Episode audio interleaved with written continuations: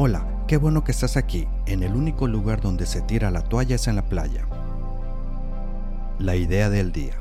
Son podcasts de máximo 3 minutos en los que compartiré una idea para que puedas aplicarla o pensarla durante el día.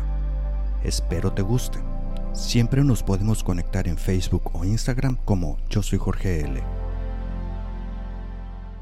Durante el día es muy normal que tengas una lista de tareas que tienes que hacer y las vas desarrollando según su importancia, tiempo y disponibilidad. Desafortunadamente, no todo lo que planeamos sucede como lo queremos. Y es ahí donde surgen mis actividades para mañana son.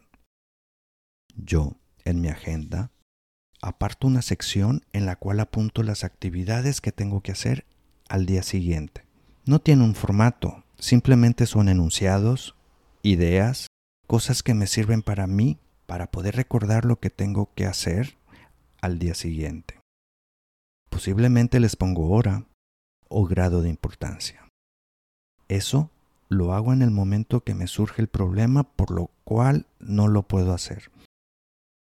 Digamos que le llamé a la oficina a una persona con la que es importante que hable. Y no me contesta. Y tampoco me contesta su celular en su oficina me dicen que no se encuentra y que llegará mañana.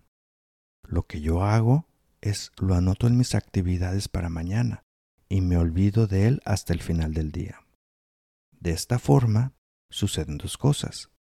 El seguimiento de actividades está garantizado y una vez más tu concentración sigue libre de cosas que recordar. Saludos. ¿Te gustó? No olvides darle suscribir en tu aplicación para que no te pierdas ningún episodio.